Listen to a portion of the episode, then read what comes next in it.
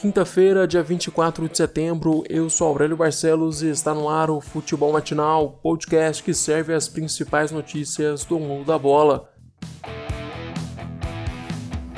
Pela Libertadores, o Grêmio venceu o Inter por 1 a 0 e chegou a 10 grenais de invencibilidade. Mesmo jogando no Beira-Rio, o Colorado não conseguiu reverter os antigos resultados. O Inter ainda chegou à marca de 6 grenais sem marcar um gol contra o rival, sendo essa a maior seca dentro do clássico. A última vitória do Internacional sobre o Grêmio foi no Brasileirão de 2018. Ontem o gol da partida foi marcado por PP aos 29 minutos do segundo tempo em um belo chute de fora da área sem chances para Marcelo Lomba. O resultado positivo ameniza a crise do Grêmio, que havia vencido apenas um jogo nos últimos sete confrontos antes do Grenal. A dupla gaúcha agora fica empatada com os mesmos sete pontos, mas o Inter se mantém na liderança do grupo E graças ao saldo de gol.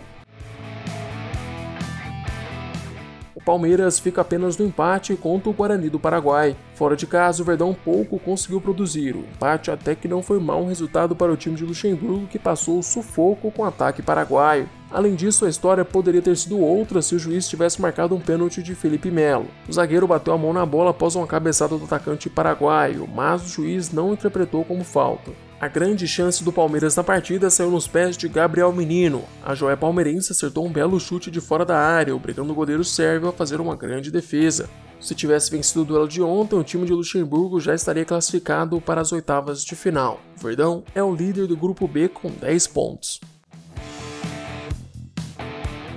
O Atlético Paranaense venceu o Colo-Colo por 2 a 0 na Arena da Baixada. A vitória coloca o Furacão na primeira posição do grupo C com 9 pontos, somando 3 pontos a mais que o próprio Colo-Colo que tem 6 tentos. Os dois gols da partida foram contras. O primeiro saiu ainda nos 6 minutos da etapa inicial. O zagueiro Felipe Campos acabou cabeceando contra o próprio gol após uma cobrança de escanteio. 7 minutos depois, Citadino bateu cruzado. O goleirão espalmou para o meio da área e na dividida com Pedrinho, o volante Suazo marcou contra. 2 a 0 Furacão com menos de 15 minutos de jogo.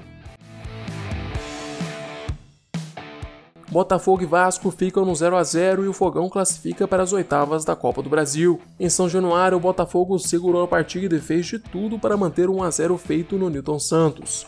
Autori até mudou a escalação de sua equipe, lançando um esquema com três zagueiros para defender melhor a entrada da área.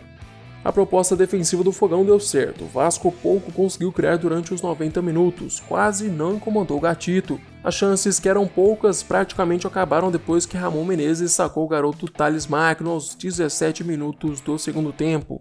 O cria da base vinha sendo a única válvula de escape do gigante da colina. Dali para frente, o Vasco teve dificuldade para chegar com perigo. O Botafogo agora espera o dia 1 de outubro para saber seu adversário nas oitavas. O chaveamento será feito por sorteio e vai contar com as equipes que disputaram a Libertadores. Quem também se classificou foi o Ceará. O Vozão fez 5 a 1 no Brusque de virada e agora também espera o sorteio da próxima fase. Hoje às 8 horas da noite, o Atlético Goianiense encara o Fluminense no Serrinha. O jogo de ida ficou 1 a 0 para o tricolor carioca.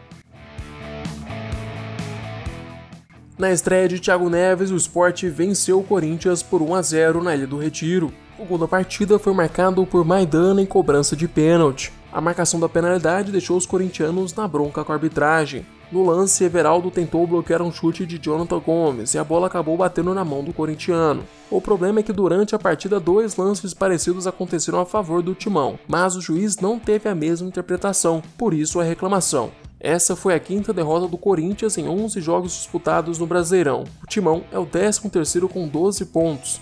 Dependendo dos resultados na rodada, o Corinthians pode entrar no Z4. A vitória deixa o Sport em sétimo lugar com 17 pontos, mostrando uma grande reação do Leão nas mãos de Jair Ventura. Com o treinador, o Sport saltou do Z4 para o sétimo lugar. Chegamos ao fim deste episódio. Eu, Aurélio Barcelos, volto amanhã com mais futebol matinal para vocês. Eu te espero aqui às 6 horas da manhã. Aproveite para se inscrever no nosso canal do YouTube e seguir o podcast no Spotify. Se puder, também compartilhe o podcast com seus amigos e familiares. Até mais!